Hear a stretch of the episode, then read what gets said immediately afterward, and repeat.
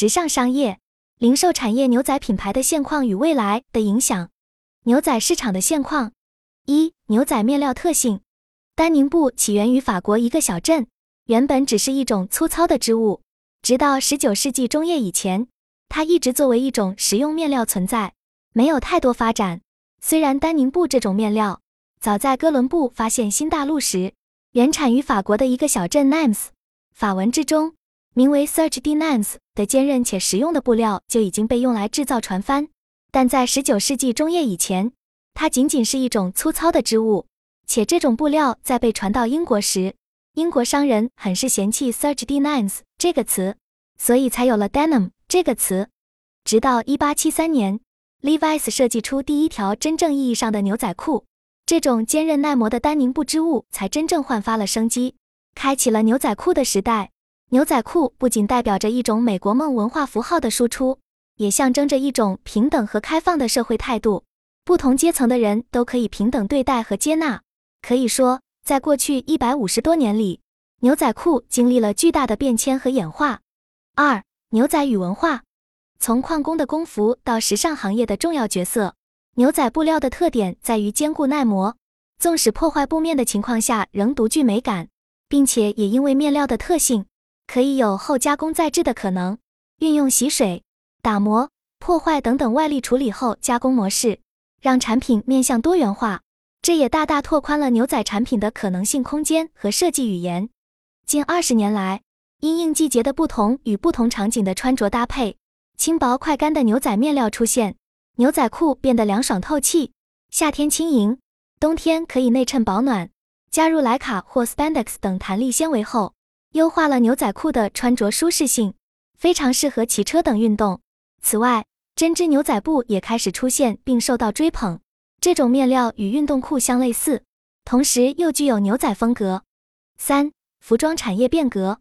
随着时代发展和文化变迁，牛仔裤已经从最初的工装工作服，逐步转变为代表潮流文化的重要符号，然后成为大众化的基本服装单品。最近，一些品牌和设计师又试图将其带回小众时尚的角落。日本深化发展了美式牛仔风格，在全球牛仔裤行业中占有重要地位。二战后，美国文化强烈影响了日本。牛仔裤作为标志美式生活方式的服装单品之一，也随之引入日本。日本人在此基础上进一步发展了自己的牛仔裤设计和产业。早期日本没有牛仔布的生产设备和技术，只能从美国进口面料，再自行将其制成成品。而日本传统的蓝染工艺为牛仔裤后续的发展奠定了技术基础。值得一提的是。日本非常重视牛仔裤的水洗和实洗技术，以获取特殊的质感和旧化外观效果。面料的不断革新也为牛仔裤打开了更多元化的可能性。不同消费群体、不同季节都能找到合适的牛仔裤产品。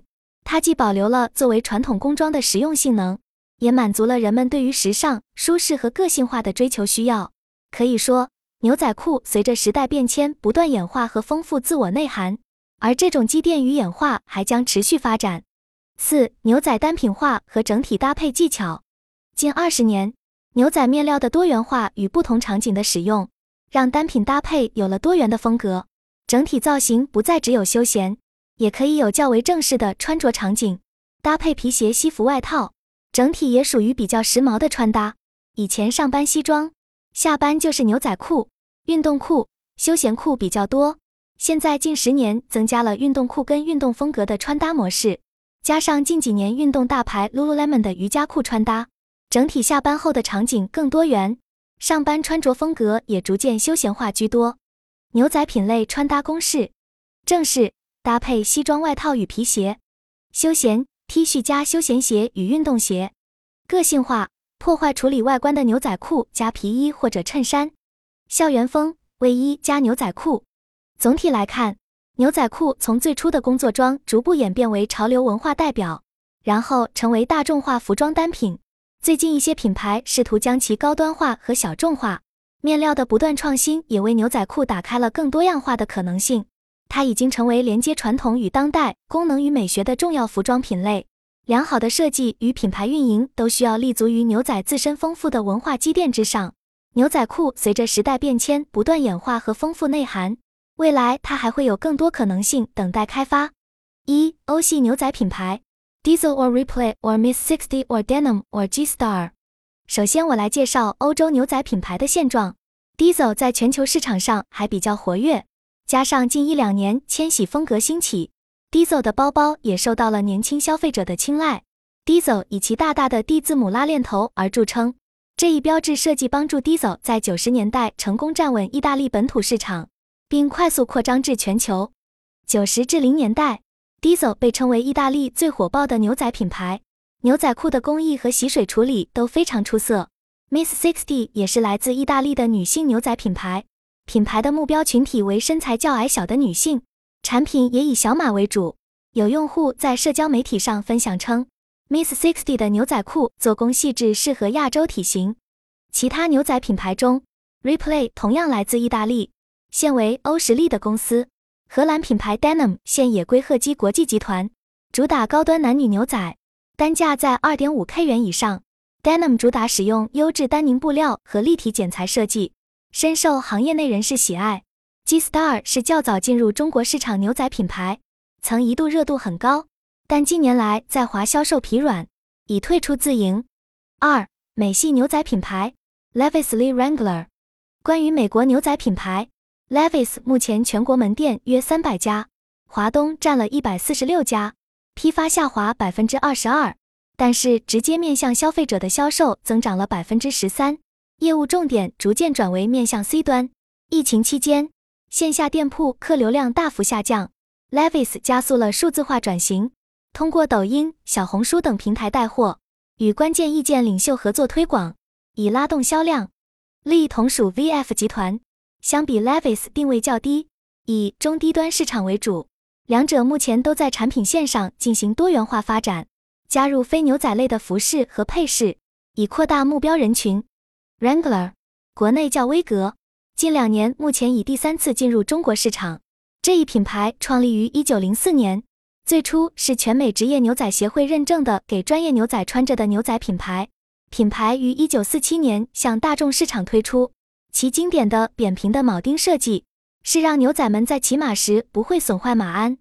母公司方面，目前全球牛仔市场主要被几家大公司主导。VF 集团拥有 Lee、Wrangler、七、For All Mankind、Splendid、Elamoss 等知名牛仔品牌，二零二零年销售额达九十六亿美元。c o i n 集团旗下有 Gucci、YSL、b a c o n c h a g a 等奢侈品牌都推出了牛仔产品线。PVH Corporation。拥有 Calvin Klein 和 Tommy Hilfiger 等品牌的牛仔业务，PVH 的牛仔产品主要在中低端市场占有一席之地。Levi Strauss and Co 则直接控股自有品牌 Levi's 的全球业务，Levi's 在全球牛仔市场份额最高。三、日系牛仔品牌 EVISU or Edwin or Big John。日系牛仔品牌方面，主要有 EVISU，EVISU 最初只做牛仔产品。后来扩展到皮衣、配饰等类别，EVISU 一度在国内热度走高，深受嘻哈文化影响的年轻人追捧。但近年来在中国市场销售有所下滑，转型尚未成功。EVISU 目前为香港一位投资人持有，品牌也是商业化操作方式开立门店。另还有 EVISU KURO 作为副线品牌。除 EVISU 外，日本牛仔品牌还有 Edwin、Momotaro 等。Edwin 作为日本牛仔代表品牌，目前为伊藤忠商社持有，但在国内的知名度不及 EVISU。四、快消品牌 COS Uniqlo Zara，几个知名的快消品牌也都有其牛仔产品，其中 H&M 集团高端品牌 COS 属于快消内将牛仔单品做得较好的，在版型与面料与价格上都做了符合本身客群的单品。五、Noor Denim 品牌 Page Frame Rag and Bone 三 X 一。除上述传统牛仔品牌外，一些 Noor Denim 品牌也开始崛起。，Page 牛仔，二零零四年在美国洛杉矶创立，产品线包含女装、男装、童装，主打高腰窄脚管设计，深受好莱坞名人的追捧。佩吉牛仔面料来自意大利、日本，在国内定价约一千五百至两千五百元。Frame 牛仔由瑞典超模卡拉迪瓦伊和她的丈夫埃里克斯班尼尔。共同创立于二零一二年，总部设在洛杉矶。Frame 牛仔以高纤瘦剪裁为特点，制作精良考究，深受时尚达人的喜爱。在中国和香港均有实体店，产品售价两千至三千元之间。Rag and Bone 是纽约的男女装及配饰品牌，由马库斯·沃纳于二零零二年创立。牛仔系列长裤紧身且修长，也推出了直筒和宽松样式，以深棕色和黑色系列最为畅销。国内线下实体店分布在上海、北京、深圳、杭州等一线城市。三 X 一纽约公司是高端定制牛仔品牌。由史考特·莫里森创立于二零零三年，提供全程手工定制服务，客户可以选择面料、颜色、裁剪细节，打造唯一专属牛仔。该品牌追求极致工艺，产品定价高达五百美元以上，尚未进入中国市场。六、特殊产区品牌，日系冈山纯日牛品牌瑞典 NUDIE Jeans 美系 Mother 澳系 Onity Spoon。随着中国消费者对牛仔产品消费力的提高。一些优质日系和欧美牛仔品牌也开始进入中国市场。这些小众优质牛仔品牌满足了消费者对品质和个性化的追求。在日本牛仔品牌中，除了商业化比较成功的 EVISUY，还有像 Full Count、Warehouse and Seal 和 RMC 等这样的小众品牌。这些都是养牛专业户心中的好品牌，都着重于面料的开发，洗水占比较小。日本品牌 f o r c o u n t 与 Okayama 的藏布工厂合作。牛仔裤售价普遍在两千元以上，而 RMC 主打时尚穿搭、绣花文化为主。瑞典 NUDIE Jeans 是由以前在利的欧洲设计师所创立的，于二零二一年进入中国市场。因为希望着重牛仔本色的牛仔品牌，产品以天然染色为主。现在还主打以有机棉为牛仔裤的面料。品牌建议用户以六个月内只穿不洗的方式，让产品表现原本的干净纯粹，呈现产品的优势。后续穿着会有修复的服务提供。澳系 Onity Spoon 于二零零零年成立，是跟着自媒体的发展而发扬光大的品牌。因为本身夸张的破坏与洗水处理，让上镜率暴增。牛仔界后起之秀，以女装牛仔为主。除了这些传统和经典的牛仔品牌外，一些小众设计师品牌也正在崛起。这些品牌寻求通过非主流的设计语言来吸引消费者。例如，澳大利亚品牌 Onity Spoon 就以破旧凌乱的动眼元素而闻名。这种叛逆的美学深受年轻人的喜爱。这类品牌多通过社交媒体进行传播，依靠口碑效应扩大知名度。同时，一群对牛仔有精深认知的消费群体也正在形成。这部分牛仔控群体不仅对面料、工艺等方面知识渊博，还推动了牛仔的定制和改造服务的兴起。他们要求个性化、功能化。也更看重牛仔背后的文化内涵。面对如此复杂多变的市场环境，传统牛仔品牌也在加快转型的步伐。数字化营销已成为品牌打开年轻用户的必由之路。抖音、小红书等新兴社交媒体为品牌提供了更多可能性。